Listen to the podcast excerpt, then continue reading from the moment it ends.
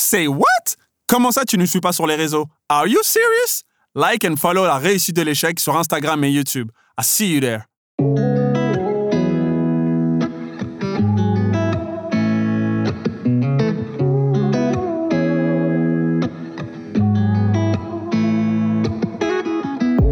What's going on? Bienvenue à la réussite de l'échec, le show qui t'encourage à échouer afin de changer ta perspective à propos de l'échec pour réaliser tes rêves et tes objectifs. I'm the host, Silla, and welcome to a new edition. Got a special guest in the building. Asma Young, bienvenue à toi. Je prends une décision exceptionnelle. Alors là, le message pour moi, il est que j'ai envie de donner, il est assez puissant. Il y en a peut-être qui vont mal le prendre, ils vont dire ouais, mais t'as pas fait un truc correct. Euh, moi, ça va aller plus loin que ça, euh, en profondeur. C'est que pour moi, les jeux, c'était très haut. Et euh, quelque chose de très haut. Et si je ne prenais pas quelque chose de risqué, très haut, je pouvais pas y aller. Donc, décision exceptionnelle, résultat exceptionnel. Je le dis toujours. Si vous prenez pas une décision exceptionnelle pour un résultat exceptionnel, parce que les jeux, c'est un résultat exceptionnel. Je sais pas, moi, vouloir être médecin, je disais à mon, mon petit-neveu qui, qui, est en école de médecine, que voilà, que c'est une décision exceptionnelle qu'il a prise. C'est des études très dures. Très longues. Et donc, très longues et très dures. Donc, il faut qu'il prenne des décisions exceptionnelles quotidiennement pour pouvoir être à la hauteur. Comme plein de, pas de sacrifice, mais par rapport à la discipline et la constance. Et donc, moi, à ce moment-là, euh, là, j'ai fait un peu le parallèle avec euh, ça pour dire que c'est pas que pour le judo, c'est pour tout dans la vie, en fait. Et donc, ma décision exceptionnelle, il fallait que je quitte quelque chose. Il y avait un salaire, j'avais 29 ans, je pouvais aller jusqu'à ma retraite euh, easy. J'étais bien financièrement. tu avais, toute la sécurité qu'il fallait. J'avais une sécurité incroyable. Une belle zone de confort. Ah, une zone de confort, même si le métier, c'est pas vraiment une zone de confort, mais j'étais bien. Et là, j'allais tout faire basculer. Quoi. Alors, je me suis dit au début, je vais je n'avais pas pris de risque au départ, je ne vais pas vous mentir. Je me suis dit, je vais faire une compétition avec le Maroc sans dire rien du tout à l'armée. un kilo, quoi. Déjà, c'est une décision exceptionnelle. Parce que je savais que je risquais gros. Très, très gros. Parce que là, ah bah c'est une offense. Là, je pense que tu allais pas la Marseillaise. Hein. Voilà. Et là, en fait, je fais le tournoi à Paris à Bercy sans rien dire à l'armée. Je porte le drapeau et sachant que des fois, on a des partenariats avec l'armée, sauf qu'il y avait euh, l'armée de terre euh, sur place à Bercy. Et eux, ils n'ont pas compris, ils ont vu que j'étais sur la liste et j'avance. Sauf que j'avais cartonné, c'était ma première compète internationale où je fais pied du podium jusqu'en demi-finale. Et c'est pas rien en fait. J'arrivais en demi-finale, donc je vais être euh, visible quoi. Alors que normalement, euh, je devais je pas être 203e mondial, j'étais même pas dans la liste quoi. Et là, j'avais battu une française d'ailleurs. J'avais battu une française, donc c'est vu encore plus. Et là, waouh Asmaniang, Maroc, ils n'ont pas compris l'armée. Donc, un appel direct à ma brigade. Parce que c'est l'armée de terre, donc ils ont appelé tout de suite euh, ma, caserne, quoi, en fait, pour rendre compte. Et ils ont fait leur travail, ils avaient raison, quoi. Ils ont rendu compte que. Et alors, comment ça s'est géré? Waouh, je devais être en tenue de sortie le lendemain euh, chez le général, quoi. Donc là, ça rigole pas. Chez le colonel d'abord. Ah ouais. Ouais, ouais, j'ai eu un appel, ouais, à ce moment, tenue de sortie. Donc euh, là, je veux dire, j'avais pas dormi. Ça consiste en quoi, tenue de sortie? Tenue de sortie, c'est que tu restes gros. quand on te dit tenue de sortie, c'est où tu fais le 14 juillet? Si une fois dans l'année, quand t'es pas dans le 14 juillet et que t'es loin, c'est pas tenue de sortie où il y a une cérémonie quelque part où tu vas prendre euh, cher. cher. Ah ouais. Je savais que j'allais prendre cher, donc tenue de sortie. Et là, euh, pointé chez le colonel, quoi, 8 heures du mat, et avec un compte rendu expliquant. Euh, voilà. Et là, je me suis dit, eh, tant que je suis là, authenticité avec lui, je vais pas passer par quatre chemins. Et puis voilà, je me suis effondrée, quoi. Mon émotionnel qui est parti en disant que voilà. Et puis il m'a posé la question, il m'a dit, vous voulez faire quoi? Et là, j'étais honnête avec lui. je lui dis, euh, bah moi, euh, je veux être athlète de niveau, là. Je, il me dit, à 29 ans, mais vous vous rendez pas compte, Nyang. Parce qu'on ne nous appelle pas Asma là-bas, c'est du Nyang, Nyang. Euh, voilà, je vous vous avez votre carrière, on, ne rêve pas d'être athlète de niveau à 29 ans, vous allez tout gâcher, vous allez venir pleurer parce que vous avez, il m'a incendié de, son point de vue à lui, quoi. Et moi, je me suis dit non, moi je peux faire une carrière de dingue à 29 ans, en fait. J'y croyais, en fait. Toujours le rêve. Ah ouais, je me suis dit de quoi il me parle. C'est fort c'est ta ligne directrice, tu vois, un peu comme euh, ton étoile polaire, tu vois. Tu la suis. Et puis ma mère, pareil, parce que j'ai a une inquiétude. C'est une maman. Ma mère, elle n'était pas dans le délire impossible, pas impossible. Elle, ce qu'elle veut, c'est ma fille, elle est bien. Dans le sens où euh, une inquiétude de maman. Je comprends. Euh, c'était ma mère, c'est pas une brisesse de rêve, mais c'est une maman qui s'inquiète. Est-ce que sa fille, elle fait pas. voilà, qu'est-ce que Est-ce qu'elle prend les bonnes décisions Ouais, voilà et, tout. Donc euh, voilà. Et là, je me suis dit, bah écoute, bah, si c'est les pompiers, bah voilà, je partirai. Quoi. Donc j'ai pris la décision exceptionnelle de quitter la, les pompiers de Paris pour euh, aller dans l'inconnu. Quelle audace Voilà, de, de manquer d'argent, de manquer de plein de choses, le regard des autres, parce que forcément les gens ils vont dire que bah ouais 29 ans elle quitte son métier euh, pour faire du haut niveau, elle se prend pour qui en fait, tu vois? Il y a eu des dires comme ça en fait, et, euh, et ça c'est un message que j'aimerais laisser, c'est que je pense que des fois on n'ose pas franchir parce que le regard des autres c'est un mur mais géant on n'aime pas être perçu par les autres. On n'aime pas sortir du cercle. En fait, c'est même pas être perçu, parce que s'il y a un rejet quelque part, si les autres pensent ça de nous, on sort du cercle. On n'aime pas sortir du cercle. Et en fait, il faut accepter de sortir du cercle, il faut accepter la critique. Il faut accepter que d'autres personnes peuvent penser ça à ce moment-là. On peut pas être à leur place on peut pas changer leur mind à leur place. On peut pas changer, oui, exactement. Donc il faut avoir une humilité totale à ce moment-là que j'ai compris aujourd'hui de euh, chacun pense ce qu'il veut en fait. Donc ils ont le droit de penser ça, mais toi, tu as le droit de pas y croire. C'est différent. C'est ça. Ça, c'est très dur. C'est ça, en fait. C'est ça. C'est ils ont le droit de penser ça. Mais toi, t'as pas le droit de croire ça. C'est ce qui forge la force de caractère. Exactement. Et puis voilà, peu du coup, euh, l'aventure avec le Maroc, hein. c'était incroyable. Donc comment ça se passe? Tu vas vivre au Maroc? Non, je fais des allers-retours. Euh, je, continue parce que le système français, il est très bien pour s'entraîner. Donc j'avais des clubs. Moi, je j'ai une gratitude, mais juste exceptionnelle vers les clubs parce que beaucoup de clubs m'ont aidé. Les clubs français, ils ont été exceptionnels. Ils n'ont pas fait de différence. Des petits clubs qui m'ont aidé, des entraîneurs de clubs que je salue. Euh, et que je remercie du, fond du cœur parce que c'est grâce à eux que j'ai réussi aussi euh, mes rêves parce qu'ils ont cru en moi. Plein de petits clubs que j'ai fait, je suis passée par plein de clubs et, et beaucoup de, de clubs m'ont gardé quoi dans le fil. Et euh, voilà, je voulais vraiment les remercier, hein, ces clubs-là. Et puis voilà, je, faisais des allers-retours et, puis là, je, je, tape une perf exceptionnelle quoi. Et, euh, je gagne un grand prix à De Soldov, juste après celui de de Bercy, euh, le Grand Chelem. Il y a un grand prix qui s'appelle de Soldov, maintenant c'est devenu un Grand Chelem. Et là, je rentre dans l'histoire du Maroc, le plus beau palmarès du judo marocain, quoi. Parce que j'ai fait lever le, drapeau, en fait, pour la première fois. Ce qui n'avait jamais été fait. Voilà, voilà, voilà. C'était à De Soldov en 2014, c'est tellement puissant, en fait. Et puis là, je suis waouh, quoi. Là, tu as capté l'impact ou pas Ah, j'ai capté l'impact. pas peut-être après, un peu plus, mais sur le moment, je me suis dit waouh. Je le fais pas que pour moi, quoi j'ai ouvert quelque chose dans le judo marocain.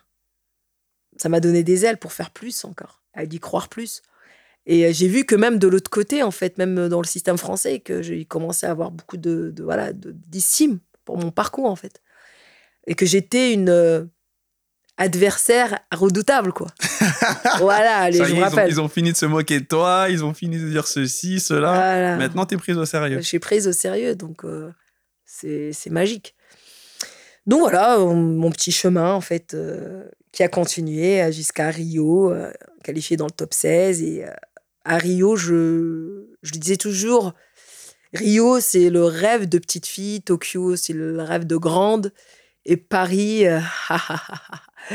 Paris, c'est, je dirais vraiment, le rêve de la gratitude. Parce que Paris, ça va être, ça va être aussi pour prouver à quel point que j'aurais 41 ans, quoi. Je serais une des plus vieilles. Tokyo, j'étais la plus vieille de, de Makate. Et Paris, je serais vraiment officiellement, peut-être de toutes les athlètes. La doyenne. la doyenne. Je me sens pas comme ça, donc euh, ça va jusqu'à ici. Donc euh, je visualise encore. Hein. Ça se trouve, euh, ça va pas aller jusqu'au bout, mais en tout cas, moi, je m'y vois déjà.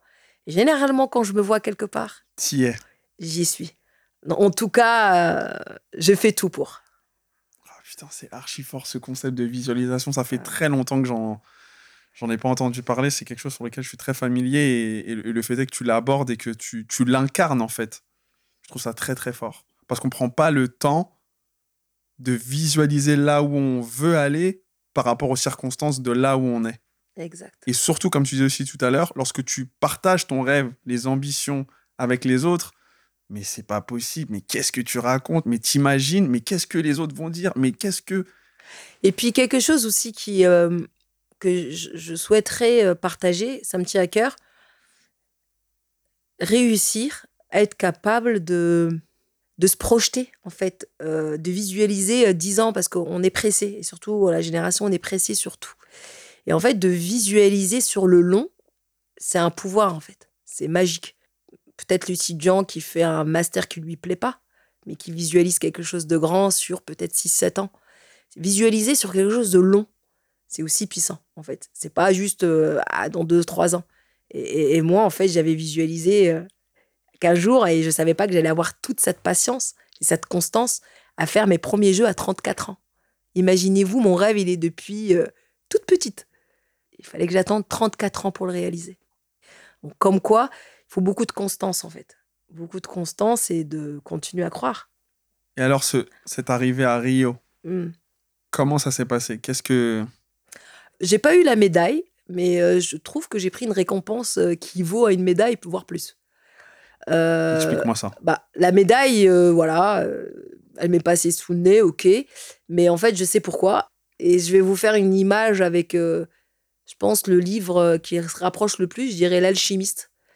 Parce qu'en fait, depuis que petite fille, j'avais une, euh, un focus sur les jeux, les jeux, les jeux, les jeux, les jeux là-bas. En fait, finalement, j'étais au jeu et il y avait, je dis pas qu'il y avait pas quelque chose de spécial, mais c'était une compète finalement vraiment comme toutes les autres. J'avais fait des jeux med, j'avais fait des, bon, le monde entier au même endroit, mais ça m'avait pas impacté comme je le rêvais.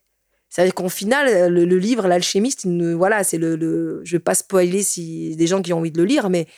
Et il s'est rendu compte que, en fait, le chemin, il était puissant, en fait. Et, je, et moi, j'étais focus et j'ai pas vu tout ce que j'ai fait. Je crois Santiago Nyang. Ouais, mais c'était fou, quoi. J'avais fait. Là, je suis à 75 pays. À l'époque de Rio, je m'arrête, je devais être peut-être à une 40-50 pays. Et là, je me dis. Euh, ah, j'ai visité des pays, je pensais même pas un jour me trouver, quoi des rencontres, des, médailles, des partages, des trucs de fou. Et moi, je suis restée focus sur un endroit. Et peut-être cet endroit, bah, il m'est passé sous le nez. Et en fait, j'avais appris ce message qui était trop puissant, en fait. Que le chemin, c'était. Euh, ça valait mieux qu'une médaille. Et vraiment, et ce que j'ai appris sur le chemin, ça valait mieux qu'une médaille. En fait, tout ce que j'ai appris, en fait, aucune médaille. Aujourd'hui, on me dit, on te donne une médaille d'or et on t'enlève tout ton savoir, eh ben, je tiens ta médaille, je la prendre, garde-la. Aucun intérêt, bien. Ben, aucun intérêt. Aujourd'hui, mon savoir, il vaut beaucoup plus qu'une médaille, en fait, vraiment beaucoup plus. Et ça, par contre, ça m'a euh, impacté beaucoup, cette expérience, en fait. Et donc, du coup, bah voilà, sur Tokyo, bon, après, il y a le Covid, tout ça. Mais euh, pareil, en fait, j'ai appris ok, enfin, aussi beaucoup de choses sur l'Olympiade, vouloir reprendre des études, partir en psychologie. Voilà, j'ai repris des études pour faire de la préparation mentale. Et puis après, je voulais euh, pousser, pas être en surface, mais pousser pour comprendre aussi euh, le mal-être et la santé mentale de l'athlète. Donc, euh, il fallait faire aussi de la psychologie. Et donc voilà, je me suis reformée. moi, j'adore ça, j'adore l'école. J'aime apprendre parce qu'on m'en a privé jeune, je pense. Et donc, du coup. par euh, rapport aux barrières de la langue. Ouais, on a privé, en fait. Et du coup, je dis toujours ça. Et euh, bah, aujourd'hui, je me rattrape, en ouais, fait. Bah ouais, d'une certaine manière. Ouais, complètement. c'est très, très fort. Vraiment très, très fort parce qu'en fait, je vois que ce qui est important, c'est le chemin et pas la destination. Alors qu'à la base, toi, tu étais focus sur ça. Sur la destination. Exactement. Et en fait, mon chemin, il a été juste exceptionnel, quoi. Ça m'a ouvert des portes. C'est pour ça que je te dis, le judo, euh, bah, il était là avant moi, il sera là après moi. Et il m'a appris des choses juste exceptionnelles. Et euh, en termes de tout, de rencontres, de, ça m'a construit, ça m'a. Et puis, euh, j'ai apporté aussi au judo, en fait, il faut pas oublier. Chaque athlète apporte quelque chose au judo. Et moi, je sais que j'ai aussi apporté euh, quelque chose au judo, en fait. Dans la dimension du judo, dans le sens où bah, j'ai ouvert aussi cette brèche de dire qu'on peut apprendre. C'est un sport ouvert, on peut l'apprendre à n'importe quel âge, en fait. Attends, tu l'as pas qu'ouvert. On enfin, tous les articles que j'ai lus, faut quand même le dire, le, te mentionne comme la reine du judo africain. Mmh. C'est même pas. Là, tu vois pas ce que je veux dire. C'est sérieux quand même. Et puis l'Afrique, ouais, ça me tient à cœur parce que forcément, c'est le continent. Hein, de, je suis née. Et le fait aussi que je sois sénégalaise, donc je contribue beaucoup aussi. Je contribue beaucoup pour le sport africain et surtout, euh, j'ai beaucoup de projets là-bas. Et il y a, voilà, le potentiel humain là-bas, il est juste Ouais, extraordinaire. Les plus gros ça- talents, ça- enfin ça là-bas. Ça mériterait un podcast à part. Mais je suis complètement d'accord, t'inquiète, on va se programmer ça. Et juste avant d'enchaîner sur, euh, sur ta partie euh, en préparation mentale, ce que je voulais te demander, c'est ça ressemble à quoi un entraînement pour les Jeux Olympiques? C'est similaire à un entraînement pour une autre compète ou bien vraiment là, on, on passe à un autre step? Oui, quand on dit forme olympique, on essaye vraiment que toutes les planètes soient alignées avec nous. Tout le champ de, du pilier de la performance. Techniquement, tactiquement, prépa physique, prépa mentale, les planètes sont alignées. Et qu'on soit dans le flow surtout. C'est important. Le flow. Mm. Cet état de, de- pour ceux qui connaissent pas le flow, c'est le ici, maintenant, ce moment. Limite les, les trois questions. euh, je fais référence à Dan Millman, qui a écrit Le guerrier pacifique. euh, ces trois questions ultimes qu'on se pose euh, limite ce jour-là et que si on arrive à y répondre et à ressentir ça, c'est que généralement ça se passe bien. C'est où es-tu ici? Quelle heure est-il maintenant? Qui es-tu ce moment? Et en fait, c'est ici maintenant ce moment. Et ça, c'est les trois questions voilà, inspirées pour le sport ou autre, parce que c'est trois questions, je pense, existentielles. Enfin, c'est vraiment les trois questions ultimes et souvent quand je me les pose, ça me recentre dès que je suis un peu éparpillée, je me pose ces questions. C'est fini après. Peu importe ce que je fais, hein, que ce soit dans une conférence ou c'est vraiment les trois questions qui m'aident beaucoup. C'est un ancrage que je me suis mis et d'être dans un état de flow total et euh, voilà de ne pas trop avoir de pépins, tant mieux quoi. Et et donc on fait tout. Donc il y a une préparation, je le dirais même quatre ans avant en fait pour ça, pour une journée. Donc euh, je trouve limite que c'est euh, philosophique quoi. C'est dingue. 4, euh, si je dois calculer, imaginez, hein. Si on s'entraîne deux fois par jour, euh, c'est de, je suis pas très bonne en maths, mais euh, de On me calcul, demande pas, je suis. voilà, 7 jours, avoir, euh, voilà, sur un mois, un mois, 12 mois, bon, il y a des jours de repos, mais, et ben voilà, sur 4 ans, euh, plus Pour les compètes, journée. pour, euh, Même pas va 24 dire heures en 5, plus. 5, voilà, 5 fois 4. Donc, on va dire, allez, 25 minutes, en gros, ou 20 minutes, quoi. Parce que j'ai pris un peu le- les golden scores, les trucs, allez. Parce que voilà, c'est 20 minutes, parce qu'il y a 5 combats, on mettra plus, mais en réalité, allez, pour être large avec les golden scores, tout ça, allez, 30 minutes dans une journée. Allez, go, découpé. Waouh. Qui peuvent faire 30 minutes quand ça gagne, et comme ils peuvent faire une minute quand ça perd. Donc, euh, c'est l'un ou l'autre. Et voire moins. Donc, c'est pour ça que je trouve que le sport, il est magique. Et puis, j'aime beaucoup le judo, parce que dans le sens où euh, l'outsider a sa chance. Il y a des sports un peu plus compliqués. Il y a les sports de chrono, euh, on va dire, euh, celui qui. euh, Ouais, tu fais pas la montre, c'est fini, salut. euh, voilà. Que là, en fait, il y a des histoires incroyables hein, où des outsiders ils sont arrivés champions olympiques. Donc, moi, j'aime beaucoup David contre Goliath. J'aime bien des fois David. Je valide fort la référence. Ça me fait des, euh, des frissons à chaque fois quand je vois les gens qui vont le chercher, qui croient. Parce que je pense que c'est grâce à eux, en fait, qui ouvrent la porte aux autres. C'est ces David-là, en fait. Des outsiders. Après, ils le sont plus, en fait. Il y en a d'autres qui le sont. Parce qu'un outsider qui gagne, donc il l'est plus après. Et en fait, les outsiders, euh, comme on n'a rien à perdre, donc des fois, on est dans le flot. Et des fois, dès qu'on a, c'est compliqué. Donc en fait, il faut toujours garder euh, cette étincelle d'outsider qu'on n'a rien à perdre au final. Alors, euh, je peux comprendre celui qui dit fois champion, la pression d'un Teddy Riner, de vouloir gagner, c'est respectable, mais en fait, sa pression, elle est aussi grande. Ah bah, tu m'étonnes. Mm. Parce que comme tu disais un peu tout à l'heure, en plus, à, à ce niveau-là, tu représentes plus que toi. C'est la nation que tu portes sur tes ouais, épaules. Oui, bien sûr. Nation, bien sûr. Sans parler après des enjeux politiques, Oui, etc. oui, oui, etc. oui, oui, oui. Puis, puis voilà, puis il faut, il faut accepter tout, quoi, parce qu'il y a la critique derrière, il y a les bah, Il y a le revers de la médaille. C'est bien revers, autour du coup, mais oui, oui, voilà, il y a l'autre oui. côté aussi qu'on voit pas trop dans les coulisses. Bien sûr. Voilà, voilà. Très fort, très très fort. Et je voulais te demander par rapport à, à ta structure, Matter over Mind. Comment ça se passe? Et en fait, il faut vraiment que j'arrive à changer sur les réseaux, parce que souvent, on me dit ça, moi, c'est Kintsuki People aujourd'hui? Ah Mind Over Matter, c'était euh, ma structure qui est toujours là, mais qui de, on va dire, de l'époque de Rio, c'était sur la prépa physique. Et là, Exactement. aujourd'hui, non, non, c'est tout ce qui est champ mental. Kintsuki, pourquoi? Parce que, euh, en fait. euh, C'est japonais? Oui.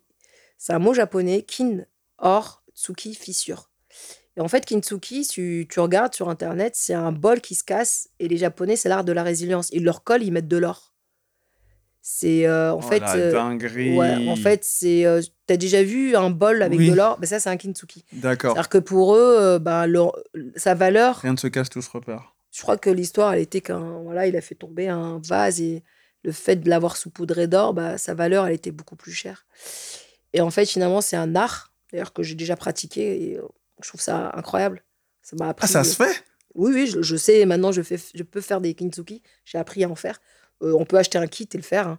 Et je trouve que même, je fais des ateliers à des jeunes comme ça, à des jeunes en difficulté. Je leur fais faire cet atelier pour comprendre, en fait, le, C'est génial. Ouais, je trouve que le transfert est très puissant. Et euh, donc, du coup, je me suis dit, ah, putain, j'ai découvert ça au Japon. Bah, j'ai envie d'appeler ça Kintsugi People, quoi. Et en fait, voilà, l'idée, elle est venue. euh, Je dépose le nom et j'ouvre ma structure. Et à travers ça, aujourd'hui, bah, je travaille dans les conférences où euh, j'aide beaucoup aussi des jeunes en difficulté, euh, dans des foyers. Voilà, je, fais beaucoup d'interventions. Ça peut être vraiment tout. hein. Je, comme je dis, hein, j'interviens euh, dans un milieu de foyer comme j'interviens pour des Master 2 euh, dans une école voilà, d'ingénieurs. Où aujourd'hui, ils ont des, des cours de ressources mentales. Donc voilà, ça peut aller de là à là. Et donc, en fait, on parle tous de la même chose. hein. parce que peu importe l'endroit où on est et d'où on vient, on est tous des kintsugi à un moment donné. Tout le monde a connu une fissure, peu importe. hein. Et la punchline est réelle. Ah, bah ouais, bah ouais, on s'en rend pas compte, mais on a tous connu. On est tous des kintsugi. Tous. La vie est faite comme ça, en fait. Maintenant, il faut accepter comment mettre de, de l'or dans ces fissures. Et c'est lui qui apprend la méthode. Ah, et lui, il a. Il, a... il connaîtra après sa valeur avec le- la fissure, en Avec fait. l'or. Avec l'or en, en lui, quoi. Et on a tous euh, cette capacité. Moi, je suis persuadée, chaque être humain a la capacité de, de se connecter à ça, en fait, à soi. Et, et donc, moi, j'accompagne, en fait. C'est quelque chose que j'ai su que c'était ma mission. J'ai vraiment su. Parce que on a tous une mission. Moi, j'ai su que c'était celle-là. Comment? Vraiment. Par mon parcours, en fait, euh, où, est-ce que je me trouvais souvent? Donc, euh, je me suis dit, je suis dans le soin, les pompiers, pourquoi je suis là? J'aime le sport, machin. Et en fait, euh, toujours dans cet univers, en fait, euh, psychologie, depuis très jeune, en fait. Et ces questions-là, tu te les poses toute seule ou bien? Alors, je- je vais vous faire une confidence. hein. C'est vraiment quelque chose que je crois que c'est la première fois. Et toutes les fois que je fais des podcasts ou que ça soit à la télé, peu importe, j'en ai. Voilà, c'est vraiment cadeau pour toi. T'inquiète pas, vas-y, C'est une balance. confidence, parce que je me sens à l'aise avec toi. En fait, euh, comme j'ai un passé douloureux, et en fait, je m'étais focus à un moment donné, je ne sais pas pourquoi, euh, je devais vraiment avoir euh, 14-15 ans. Je me suis focus sur les tueurs en série. Je vais te faire rire. Ou des gens qui sont partis en vrille. Ils ont fait des choses méchantes et tout ça. Et je me suis dit, pourquoi on peut arriver à faire des choses méchantes? Je me suis toujours posé la question, comment l'être humain a le bien, le mal Qu'est-ce que c'est Est-ce que c'est- pour moi aujourd'hui ça veut rien dire, mais ça veut dire est-ce que euh, lorsqu'on fait un acte méchant qui sort de la société, enfin quelque chose qui peut euh, choquer, euh, parce que tuer quelqu'un, ça choque les gens aujourd'hui, mais avant ça les choquait pas. Donc tu vois chaque Ouais, carrément, chaque génération, époque. non, chaque époque, elle est. Et en fait, bon, ça fait du mal, en fait. Quelque chose qui fait du mal et qui est pour l'être humain. Tu vois, par exemple, je vais rentrer dans une pièce. Si j'arrive et j'insulte une mamie, 100%, je dirais même 100% de la pièce vont mal me regarder. L'être humain est profondément gentil. Il va voir que je fais un acte méchant là tout de suite. Les gens, ils vont être contre moi.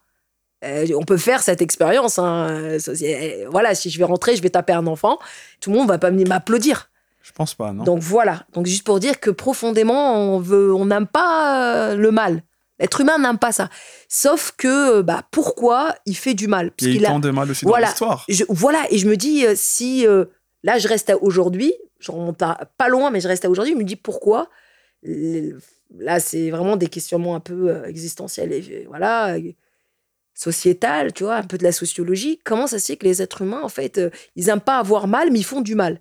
C'est-à-dire qu'il y a du mal en eux. Ah ouais, la question est folle. Ouais, elle est folle. Et je me suis dit, ah ouais, mais moi, j'ai eu du mal en moi, en fait. J'ai, voilà, des parents, les trucs, les machins, mon enfance compliquée et tout. C'est-à-dire que ça, moi aussi, je vais devenir ouf.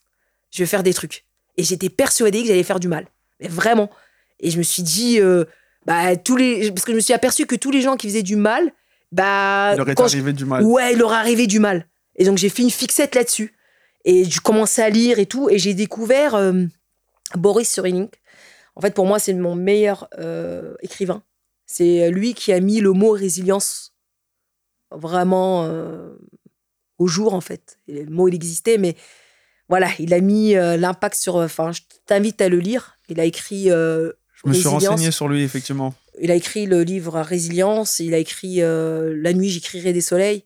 Enfin, ces livres, ils sont juste incroyables, en fait. C'est un neuropsychologue, enfin, c'est un, voilà, c'est un psychologue, c'est un psychiatre, enfin, un homme juste extraordinaire. Et en fait, euh, il a expliqué que euh, peu importe d'où tu viens, tu, tu peux euh, avoir une vie extraordinaire. Peu importe. Et de comment, en fait. J'ai commencé à éplucher, comprendre à mon âge. En plus, j'avais du mal avec le français. C'était dur, en fait. Et aujourd'hui, en fait, j'invite énormément à des acteurs qui sont dans l'écriture et dans la plume à écrire aussi pour un public jeune, pour qu'ils puissent comprendre. Même les psychologies sont capables de comprendre. Donc je les invite vraiment à, à mettre une plume assez simple pour eux. Aujourd'hui, je le comprends, mais peut-être à 16-17 ans, c'était très compliqué. Bien sûr. Donc voilà, j'invite vraiment à, dans tout l'univers de la psychologie à voilà aussi s'adapter à des à jeunes publics. Il n'y a pas assez de bouquins pour les ados pour qu'ils puissent comprendre la psychologie. Il faut. C'est vrai que ça paraît. Elle est intellectualisée, mais, mais non. Ça paraît chiant quand même. Mais non, mais non, justement, ça doit être simple. Avec des mots, on peut trouver des parallèles, des métaphores, voilà, des jeux de mots pour qu'un ado puisse comprendre en fait. Et donc je découvre euh, qu'est-ce que la résilience en fait? Là, ça m'a aussi sauvé la vie en fait. Et en fait, moi, de mes rêves, parce que j'écris toujours, j'ai un petit cahier où j'écris euh, les gens que j'aimerais rencontrer ou euh, mes rêves. Et, et lui, il était dedans. Et j'ai réussi à le rencontrer l'année dernière. ouais, c'est ouf, hein. Ouais, j'en ai des frissons, ouais, ouf, ouf. Parce que j'ai toujours lu ses livres et c'est grâce à lui que je me suis construit. Je me suis vraiment construite grâce à lui. Et un jour, j'ai fait une conférence grâce à voilà mon retour d'expérience. Je faisais, j'étais en Corse et je rencontre en fait euh, bah, le, celui qui organisait ça et me dit bah Boris, il, a, il est déjà venu ici. Moi, il a vu que dans ma conférence, je parlais de Boris et que j'ai et puis là, il me dit, bah, si tu veux, je te donne son mail, euh, écris-lui. Waouh Je ah prends le mail et euh, j'étais restée longtemps parce que ça touche vraiment dès mes 14-15 ans, des 16 ans, enfin, toute ma vie, en fait, avoir lu ces livres et je m'étais inspirée de pouvoir, en fait, sublimer. Sublimer le. Ben, dès qu'on a des douleurs, peu importe lesquelles, les sublimer, en fait. Savoir l'art de sublimer, en fait. C'est lui qui m'a appris à comment sublimer quelque chose de douloureux. Et en fait, euh, bah, je lui écris. Moi, je me suis dit, bah, là, il, a, il est pas tout jeune. Hein. Et je me suis dit, ah, je sais pas s'il va le lire, être sa secrétaire et tout. Moi, je vais lui écrire. Et je lui ai écrit, mais trois jours après, ah, il m'a répondu. Ouais, puissant. Ah puissant, puissant, puissant, puissant. Et puis voilà, et euh, je lui ai proposé, en fait, je, je suis dans l'écriture d'une d'un livre sur la santé mentale des athlètes et pas que. En fait, ça, part aussi sur ma biographie. Et je lui ai demandé en fait d'écrire une partie avec moi en fait. Et, euh, et donc du coup, la boucle est bouclée. Oh la dinguerie. Ouais, ouais, Et en fait, Boris, il est euh, donc on a fait des appels, euh, enfin on a, téléphoniques et où j'ai pu transcrire en fait. Voilà, si dire. Donc sur parce qu'il avait écrit un, un livre qui s'appelait Résilience et sport et résilience qui s'y connaissait. Il avait écrit aussi euh, Moi, j'aime le sport de petit niveau. moi, j'ai beaucoup d'admiration pour cet homme. Il est juste incroyable. Il a sauvé beaucoup de gens. Moi, je trouve qu'il a sauvé beaucoup de vies euh, à travers ses livres et de ce qu'il a vécu et de comment il l'a transcrit. Enfin, c'est incroyable, quoi. Et euh, il continue à écrire aujourd'hui. Donc voilà, j'ai aussi réalisé un des rêves d'au moins de. Je suis encore dans l'écriture parce que l'écriture d'un livre, c'est très long. Je veux bien pas me précipiter, donc ça partira aussi sur ces deux ans. Hein. J'espère avant les Jeux pouvoir le sortir. Euh, Boris, incroyable, quoi. Euh, je sais pas pourquoi je suis partie sur Boris, mais euh, le sujet de départ, c'était quoi? Parce qu'on en est parti loin. ah, mais là, tu m'as régalé ouais. Tu m'as régalé. Non, la, la, question initiale, c'était les questions philosophiques que tu te. existentielles, même, je dirais, que tu te poses. Est-ce que tu te les, enfin, tu te les poses Parce que c'est des questions, quand même, qui sont, qui sont profondes. Mais là, c'est là c'est puissant. C'est pas un truc, sur lequel tu, peux répondre en mode viande ou poisson? Non, non, non. Bah là, je vais te dire un truc très marrant comme je disais, j'étais une enfant très curieuse et vraiment très curieuse. Quoi. Je, par exemple, euh, limite, euh, j'ai être euh, vraiment têtue sur un sujet très longtemps. Je vais, je vais tout savoir dessus et tout. Genre, tu me parles de, fourmis. Je vais... Enfin voilà, j'ai toujours eu ce truc, ça je le sais depuis petite, j'ai toujours eu ce truc. Et à un moment donné, là, que tu me poses des questions, faut savoir que je suis dyslexique. Ah, je savais pas. Ouais, je suis, tu vois, et pourtant, je lis beaucoup de livres.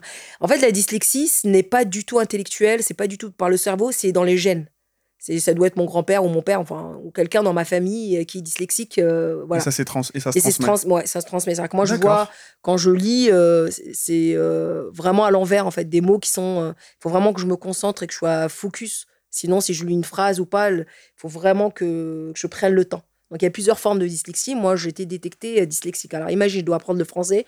La langue de Molière, au secours. Et en plus de ça, euh, dyslexique. Au revoir, échec scolaire. Mais regarde où est-ce qu'on en est. Ouais, non, non, mais c'est incroyable. Et donc, euh, c'est pour ça que. Ah ouais, je te confirme, oui, c'est incroyable, ouais. et en fait, du coup, euh, comme j'entendais échec scolaire, tout ça, dyslexie, alors moi, je suis partie taper, genre des gens qui ont réussi dyslexiques. Et boum, je tombe sur Einstein. Je suis waouh Ah la Ah ouais, dinguerie. il est, il est dyslexique et bien comme il faut, tu vois. Il est dyslexique, et puis il y a plein de trucs, lui, chez lui. Et donc, du coup, je commence à lire des citations de- d'Einstein, m'intéresse à Einstein, sa vie, tout. J'avais lu plein de trucs, je Et tu t'es identifié? Et, et là, ça vient des questions, en fait. Et il m'avait, au fait, euh, ouvert une brèche avec une phrase, en fait, que je le dis souvent, c'est vrai.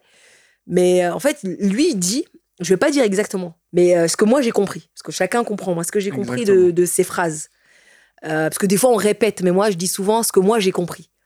Peut-être quelqu'un d'autre va prendre différemment pour pas justement trahir l'auteur. Moi, ce que j'ai compris de ce qu'il a dit, c'est surtout euh, pose-toi les vraies questions. En fait, il dit que s'il avait une heure pour répondre à une question où sa vie dépendait, eh ben, il prendrait 55 minutes pour chercher vraiment fort la question qu'il doit se poser et les 5 minutes qui restent, il répondrait. Et ça, je me suis dit non, non, c'est Ah ouais, là, c'est une dinguerie. c'est c'est du punchline de fou. Et en fait, il m'a ouvert la brèche. Et donc, du coup, j'ai réussi à chaque fois. Enfin, j'avais réussi à poser des vraies questions. Et je dis souvent, il faut se poser les bonnes, les bonnes questions pour pas perdre de temps, en fait. Et donc, quand je, je voulais chercher à comprendre qu'est-ce qu'il voulait dire, si une heure, je leur dis parce que c'est important, une heure, euh, bah, vite dépendait d'une question enfin importante, en une heure, bah, je prendrais juste 55 minutes pour trouver la bonne question. Et j'aurais que 5 minutes pour y répondre. Trouver ma solution. Ah, c'est puissant, waouh! Donc en fait, ça veut dire qu'on se pose pas les bonnes Bonne questions. question, C'est-à-dire Effectivement. que des fois, on se ment. C'est pas les bonnes questions. Et donc, petit à petit, j'arrivais à me poser les, les bonnes questions qu'il fallait.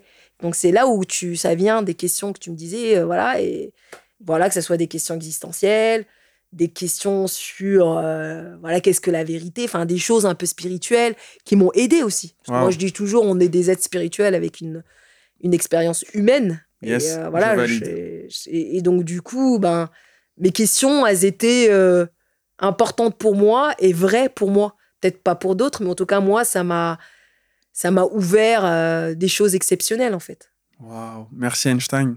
Ouais, bah ouais, ouais. Et J'aimerais te demander, c'est quoi ton rapport avec le voyage? Parce que je sens que c'est quelque chose qui est très important pour toi. Et là, quand tu parlais de spiritualité, c'est ça que ça m'a inspiré. Bah, le voyage, déjà, euh, il permet de la rencontre avec soi d'abord. Pourquoi je dis avec soi? Parce que l'impression qu'on voyage, tu sais, on rencontre l'autre. Oui, c'est en deuxième lieu. Parce qu'en fait, souvent, lorsqu'on voyage, on n'est pas nous-mêmes, en fait. C'est- vrai que des fois, lorsqu'on voyage, on est un peu différent. On est une autre Pourquoi? personne. Oui, on est gentil quand on voyage, on est ouvert, tout va bien. Moi, j'ai même vu des gens, mais vraiment véridiques, hein, des gens que, bah, racistes, qui vont ailleurs, ils sont pas du tout racistes. mais non, mais incroyable. En France, ils sont très racistes. Non, mais je parle des, des anciens collègues. J'avais un collègue raciste, propos raciste. Il était raciste. Moi, je j'étais pas dans la violence avec lui, aller à l'encontre avec lui. J'essayais euh, qu'il le soit plus. Bien sûr. Donc j'ai essayé de mettre un peu d'amour là-dedans pour qu'il me je lui dise hey, t'inquiète, cool, moi je t'aime. Tu vas apprendre à m'aimer. Tu vas sortir de là, on va se kiffer, tu vois. Et or que euh, de pas le comprendre tout ça, parce que moi j'avais pas peur de lui, donc je, lui il avait peur de moi. Donc moi je pouvais lui ouvrir mes bras, j'en avais rien à foutre quoi. Et donc j'étais pas là dans le hey, raciste, va-t'en. J'ai pas peur de lui, pourquoi j'irais lui dire va-t'en? Donc il me faisait pas peur. Et lui il avait peur de moi, donc j'ai essayé de comprendre pourquoi. Et là, il, il racontait son voyage, et il partait à l'étranger, et au Maroc, au truc, machin, et il y avait Trop pas. bien. Ouais, je me suis dit, alors, il y a quelque chose d'intéressant dans les voyages. Lorsqu'on voyage, en fait, on fait la rencontre de soi, de son vrai soi. Il n'y a pas de masque, il n'y a rien. Et c'est vrai, hein, souvent. Et donc, c'est pour ça que la citation, hein, je ne sais plus qui le disait, je pas dire de bêtises, c'est comporte-toi comme un voyageur toute ta vie, en fait, et tu seras heureux. En fait, finalement, euh, si on se comportait comme tout le temps, on est en vacances ou on est en voyage chez l'autre, ah, t'imagines la La vie dinguerie. serait différente. hein. Bah bien sûr, t'imagines quand tu vas dans un pays où tu connais pas, on est tout gentil, tout se passe bien, t'as envie d'aider les gens, t'es... voilà, on est détendu. Et t'imagines, tu fais ça toute l'année. Pourquoi Ah bah, Déjà, juste Paris, ça serait. Ça serait un autre- oui, on pourquoi on fait ça hein. Mais une fois par an, quoi. On est, on est dans le mood flow. Imagine, on peut être dans le flow toute l'année. C'est quoi ce délire? Et donc, le voyage, ouais, m'a appris à, à me connaître, vraiment. Dans des situations, dans des endroits. Et donc, déjà, ça. Ça a fait un petit. euh, ça m'a Et après, aussi à m'ouvrir aux autres. D'autres cultures, d'autres religions, d'autres pensées. euh. C'est incroyable, quoi. Quand je dis, je suis à 75 pays, je pense que c'est waouh. Ah ouais. Et c'est quoi le, le voyage qui t'a le plus impacté, marqué Et vraiment, tout le monde me pose cette question. Ah bah, j'ai pas le choix, parce que tout le monde, quand on vient chez moi, parce que moi, tu sais, dans mon salon, il y a le monde entier. Et à chaque fois, on me dit, ouais, mais c'est quoi le temps Et là, je dis souvent, chaque endroit m'a impacté. Même des, des endroits improbables. Quand on me dit, oh, mais. Comme? Bah, par exemple, euh, tu vois, on dit les pays du Nord, c'est la Slovénie, tu sais, on pourrait penser, les gens de là-bas, ils sont racistes, ils sont ceci, ils sont cela. Moi, j'étais euh, accueillie, mais j'étais chez, bon, c'est des judokas, je suis restée assez longtemps avec elles, mais des gens incroyables, donc ils font froid parce qu'ils sont, sont très euh, militarisés, enfin, tout est noir et blanc, il n'y a pas de, voilà, ils t'aiment, ils t'aiment pas, enfin, euh, de l'extérieur, quoi. Là, c'est nos croyances limitantes par rapport à eux, mais en fait, c'est un peuple juste super gentil. euh, je trouvais de l'amour là-bas, enfin, rien du tout, enfin, pas raciste. Enfin, voilà. Et donc, chaque endroit où le paysage m'a m'a complètement envahi, ou les gens, ou je sais pas, mais en tout cas, chaque endroit, en fait. Je, je ne dirais jamais un endroit m'a plus, plus que. Et puis, chaque endroit a aussi. euh, Sa beauté, ça- son charme, bien sûr. et- et non, je dirais le contraire. C'est démence. Attention, mais oui. Il y a des gens, ils sont là, c'est le plus beau, eh, c'est le plus endroit du monde. Ok. Est-ce que t'as vu l'autre côté? Ah, Installe-toi un peu et tu, tu verras la démence du truc. C'est l'équilibre, coexistence. Chez l'être humain, ça existe. Il pleut, il fait beau, bah, chez toi aussi, tu as un côté euh, dark et voilà. Et puis les, les endroits aussi. hein. Donc voilà, donc euh, c'est pour ça qu'il n'y a pas d'endroit. Les deux, euh, ils sont là. Quoi. Ok, et là, le prochain pays, c'est quoi? Bah, normalement, si tout va bien, euh, bah, ça tournera bien. Bon, là, l'Espagne, parce que je vais en stage, et euh, Ouzbékistan, pour le championnat du monde. Waouh. T'as déjà fait? Oui, je connais bien. Ouais, c'est des amis, les Ouzbeks. Un pays que j'aime beaucoup, parce que c'est un mélange de cultures incroyable. Mongol, il y a l'Empire ottoman qui est passé par là. C'est russe. Ouais, le mélange Il y a de des, ouais, il y a euh, des visages, il y a des. Waouh, c'est. euh, Waouh. Mélange de cultures, euh, c'est incroyable. Ouais, incroyable. Ouais, j'aime beaucoup, j'aime beaucoup euh, les, les Ouzbeks. C'est très fort tout ça parce qu'en fait, ça me parle au niveau de ta résilience, encore une fois. Alors, je pense aussi que ça peut venir. euh, Déjà, tout mon parcours a fait que, bah, forcément, euh, on fait des choses. Quand tu fais des choses, d'essayer de te concentrer. Bon, tu as la voix, mais après, tu de te concentrer sur l'être, qui tu es, machin. Et euh, où elles sont où tes failles. hein. Aujourd'hui, je suis pas du tout arrivée à l'ultime sagesse et je suis même pas sûre de vouloir arriver à l'ultime sagesse parce que voilà, ça fait partie de la vie et, et de l'apprentissage et j'ai plein de choses à apprendre, plein encore beaucoup, beaucoup, beaucoup, beaucoup.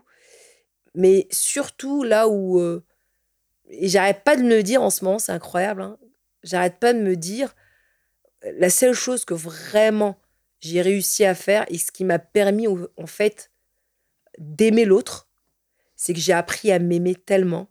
Ouais, je me suis remplie en fait d'amour moi d'abord, de tout mon périple en fait jusqu'à aujourd'hui pour pouvoir en fait aimer l'autre correctement. Et là, je parle même pas là tout de suite on fait de trucs couple tout ça non non mais d'humain à humain, de humain à humain. Forcément, quand il y a des carences, où il y a des conflits, des carences, il y a une carence quelque part chez l'un ou l'autre. Puis on fait des transferts. Des fois, on plonge notre vide sur l'autre. Et, euh, et j'ai commencé à comprendre l'autre, à le voir différemment, euh, moins porter de jugement.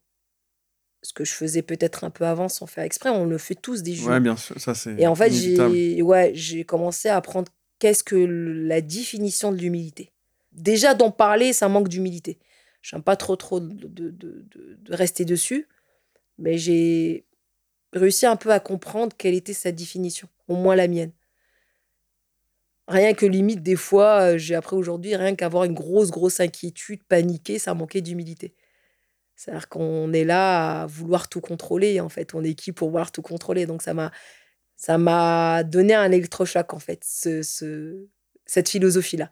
Et donc, du coup, ben ouais, avec mon parcours, de ce que j'ai appris, donc ça m'a mis une paix en moi pour pouvoir, en fait, euh, tout simplement être bien avec l'autre, en fait, bienveillance, et puis mieux accompagner. Comment. Euh, c'est Dan Milman encore, hein, je, le dis souvent parce que ça fait partie aussi. Il y a, il y a Boris Rink, mais il y a aussi Dan Milman, Dan Milman que je t'invite à lire.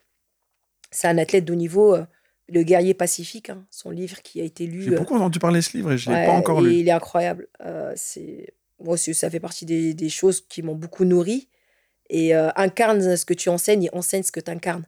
Aujourd'hui, tu peux pas enseigner ce que tu n'incarnes pas. Et comme lorsque je, suis dans l'accompagnement, donc dans l'accompagnement, il y a quelques. Je ne dirais pas qu'il y a de l'enseignement, mais tu pars accompagner euh, des gens. Quelque chose de. C'est une responsabilité. Et le mot responsable, euh, étymologie, qui veut dire répondre d'eux, on doit répondre de quelque chose en vis-à-vis d'eux. Et donc, du coup, ben, il faut que j'incarne moi-même quotidiennement, travaille sur moi pour pouvoir continuer à accompagner. Donc, je veux pas tomber dans le. Aujourd'hui, il y a une. Il y a une ambiance de développement personnel qui est un petit peu anxiogène, je trouve, parce qu'il y a une, moi j'appelle ça une positivité toxique, donc à flot, dans les, dans les coachings. Il faut y aller, il faut aller bien, il faut aller bien, il faut aller bien. Il faut aller bien, il faut aller bien. Moi, j'ai des gens que j'accompagne qui n'osent plus pleurer parce que pleurer, c'est pas bien. Ah non, ça fait partie d'un être humain. C'est bon. n'est pas des robots. Euh, ça fait du bien de pleurer. Même d'être down, hein, quoi. Tu vois, les gens, il y a des gens qui sont en dépression que j'accompagne. Tant que tu limites les interdictions, euh, des pensées suicidaires, des choses comme ça, ils sont sécurisés. Elle a envie d'être dans son lit 6 euh, heures, laisse-la dans son lit. C'est important ces moments. Même les animaux, ils le font des fois. C'est important. Et c'est ces moments-là, justement, qu'on parle d'échec, d'aller mal, d'aller puiser et, c'est pour ça que je dis que c'est. Moi, je pense que c'est dans ces moments-là où je me suis révélée.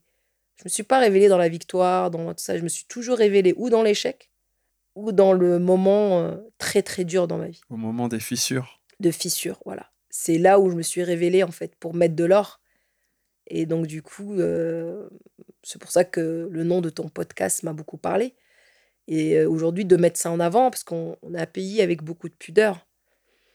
La France, il y a des qualités, il y a des, il y a des défauts de, notre côté d'enseigner tout ça, mais, mais dans le côté où euh, ça vient aujourd'hui, on a beaucoup de pudeur en fait. C'est pour ça que les conférenciers, il n'y en a pas tant que ça en final. Il y a beaucoup de formateurs, mais des conférenciers, euh, tu sais que des peurs de l'homme aussi, hein, à part le rejet, c'est aussi prendre la parole en public pour parler de soi. Oui, effectivement. Ça fait partie des peurs de l'homme. Et en fait. Une des, euh, des, plus grandes même. une des plus grandes. Et en fait, de parler de soi, c'est se mettre à nu d'offrir à l'autre quelque chose euh, de personnel. Et, bien sûr. et, en fait, finalement, les Français, on est, ça vient d'arriver, hein, les storytelling, tout ça, ça commence. Mais euh, et je trouve que ça fait du bien aux gens de aussi montrer leurs fissures au lieu de, de dire que tout va bien. Le, ce truc-là, cette ambiance de la win-win, win-win, quoi, en fait. Et du coup, ça fait du bien, en fait, de montrer aussi, pas que ses victoires, en fait. Qu'est-ce qu'il y a derrière Et moi, j'invite hein, et je pousse. Et là, c'est vraiment c'est un message que je laisse euh, puissant pour toutes les personnes qui écoutent, qui sont dans cet univers. N'hésitez pas en fait à mettre en avant les personnes qui sont dans les réseaux parce qu'aujourd'hui c'est on en parle mal des réseaux mais c'est quelque chose qui peut être un outil très puissant. Aujourd'hui, voilà, il faut vivre avec son temps et euh, les réseaux sociaux sont là, il faut vivre avec.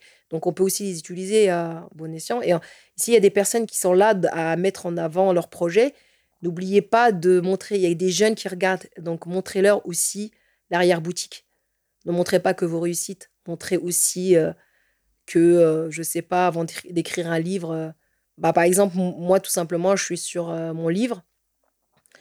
Je, avant de trouver un éditeur, je n'ai pas dit que ça fait 6-7 maisons d'édition m'ont refusé, ou peut-être 8 ou 9. Il faut le dire, ça aussi. Ah, je vais montrer mon livre, ah, il va être bien quand il va être fini. Bah non, il n'y a pas d'éditeur qui m'a pris tant de temps. Et, bah, on connaît tous l'histoire de Harry Potter, hein, je ne vais pas la recommencer.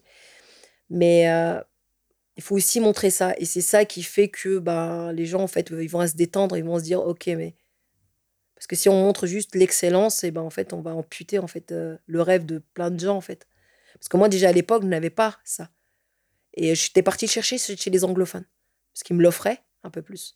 Les athlètes, ils sont tout le temps dans le, le storytelling. Ouais, hein. bah, ça, c'est- ils sont, ils ils sont vont- nés dedans. Ils sont capables de te vendre un Mac en racontant le concert de sa grand-mère, quoi. Non, les mecs sont Ou la fracture. ouais, ils te vendent un Mac en te disant, ouais, dans mon enfance, je l'ai fait dans un garage. J'avais ni à manger ni à boire, mais je l'ai fait. Enfin, je rigole, mais c'est un peu ça, tu vois. Ils sont très forts dans les storytelling. Et euh, voilà, ils, mettent ça en avant et ils en ont pas honte, en fait. Et donc voilà, j'invite vraiment euh, à ceux qui écoutent ce podcast de, de, de- mettre ça aussi, parce que c'est aussi, ça fait partie de leur victoire, en fait, ces échecs-là. J'appelle ça comme ça, en fait, l'échec, euh, c'est... euh, c'est des définitions. Ma, ma définition, elle est vraiment. euh, En fait, l'échec, pour moi, maintenant, aujourd'hui, c'est c'est juste, c'est quelque chose qui prend du temps. C'est de la patience. Il y a un côté patience dans l'échec, en fait. Quand je vois échec, euh, je vois tout de suite patience.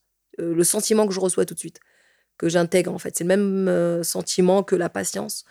Et je me dis, finalement, c'est de la victoire, mais avec un peu plus de temps Très, très où tu as, fort. plus, où t'as plusieurs, où il y a aussi un temps où je le voyais comme une deuxième chance, troisième chance. Et une fois, il y a une image qui m'avait beaucoup troublée.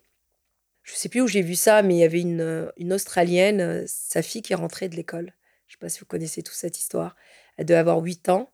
Et euh, en fait, elle avait, une mauvaise note. Elle a pris un D. elle avait révisé les maths, mais elle avait pris un D. C'est calcul mental. Et puis là, as toute la maison, les grands-parents et tout, ils viennent et ils l'applaudissent. Waouh Et tu sais, la petite, elle comprenait pas tout le monde. Ouais Il faisait la hola pour son dé et tout. Et la petite, elle comprenait pas et tout. Et là, son grand-frère, il la met sur le genou, il lui fait Tu sais pas, c'est magique ce que tu viens de faire. Là, t'as fait un dé. Et ça m'avait mis, en fait, les larmes aux yeux qui lui applaudissent tous, en fait.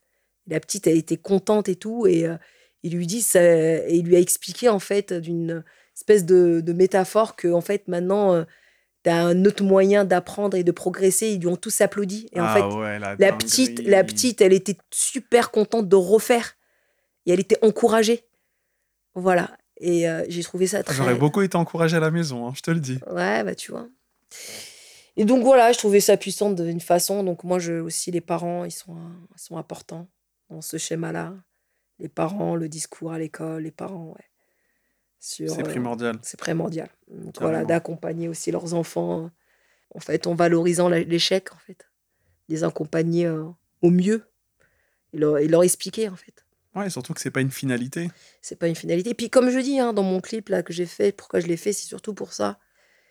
C'était euh, aucun titre, aucun diplôme peut nous définir. C'est euh, agir sur ses compétences pour euh, libérer son plein potentiel. En fait, c'est juste ça. Et, agir sur sa passion surtout. Et en fait, finalement, il n'y a rien qui nous définit. Même une médaille, quoi. Je dis, ah, moi, j'ai des athlètes que j'accompagne. Je dis, tu sois champion olympique ou champion de France ou ce que tu veux. Il y a toi, il y a ta médaille. Crois pas que Ouais, tu es ma même- médaille. Tu n'es pas ta médaille. C'est un objet. C'est ce que tu as. Par contre, ce que tu es, c'est-à-dire que si la médaille n'est pas là, c'est pas ce que tu es. Tu l'as pas perdu et c'est ta valeur. Et, et ça, il faut attention là-dessus. C'est très important en fait. De... Parce qu'aujourd'hui, j'ai appris, enfin, parce que je ne le savais pas, hein, je n'étais pas ma médaille. Voilà, et ça, c'est important. Et comme je l'ai appris euh, fortement avec expérience, ce qu'on n'apprend pas avec sagesse, on l'apprend avec douleur. c'est toujours comme Une ça. hein. Bah oui, parce qu'on n'apprend pas avec sagesse, on l'apprend avec douleur. Et puis c'est pas grave d'apprendre avec douleur. Douleur, au final, c'est quoi? C'est l'échec.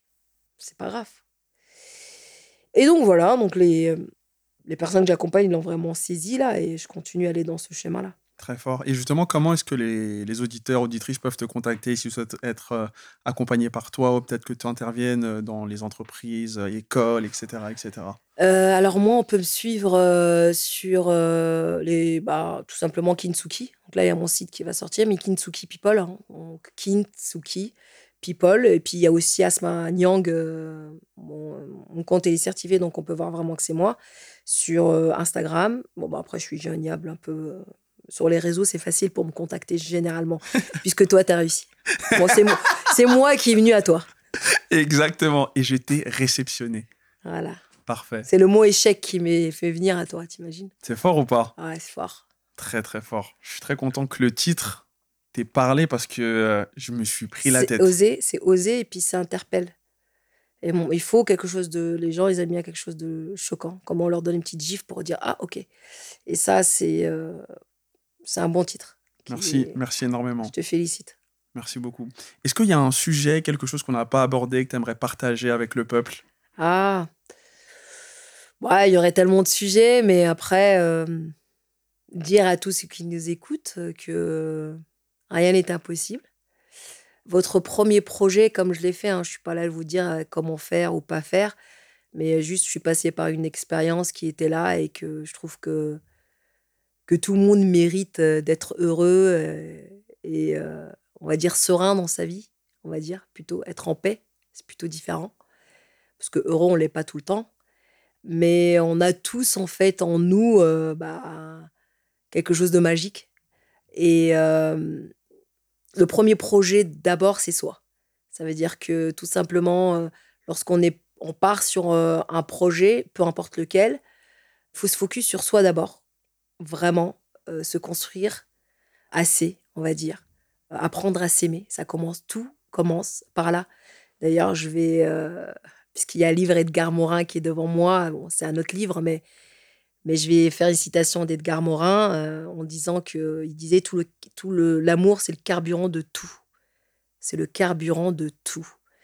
Puisqu'il a fait un livre pour éveiller les consciences et euh, d'abord l'amour de soi pour pouvoir euh, interagir avec les autres. Et voilà, moi, ça a marché pour moi et ça continue à marcher. Et de toute façon, ça, par contre, c'est une vérité. Ça, je, c'est pas quelque chose où on peut inventer. L'amour, c'est le carburant de tout. Donc, euh, voilà, apprendre à s'aimer, à être euh, vraiment euh, sa propre inspiration, en fait, au final, pour pouvoir, en fait, continuer d'autres projets. Et après, le reste devient facile. Parce que l'interaction avec les autres, elle est facile. Donc, son premier projet, c'est soi. Et puis, le reste vient en second plan. Et le second plan, après, il devient vraiment très facile. Très, très fort, très, très fort. Merci beaucoup Asma, ça m'a fait énormément plaisir de te recevoir. Ma dernière question pour toi, c'est quelle est ta définition de l'échec? Alors ma définition de l'échec euh, serait tout simplement euh, patience et longueur de temps ne font que plus que force ni que rage. Waouh. Elle, vient, elle vient pas de moi. Mais euh, c'est la bonne définition. Merci beaucoup. Until next time, faire more faire better. Let's go! T'as aimé le show et tu souhaites nous soutenir? Mets un commentaire et ton meilleur 5 étoiles. Ça nous aide pour la promotion du podcast. Thanks for the love and support. I appreciate it.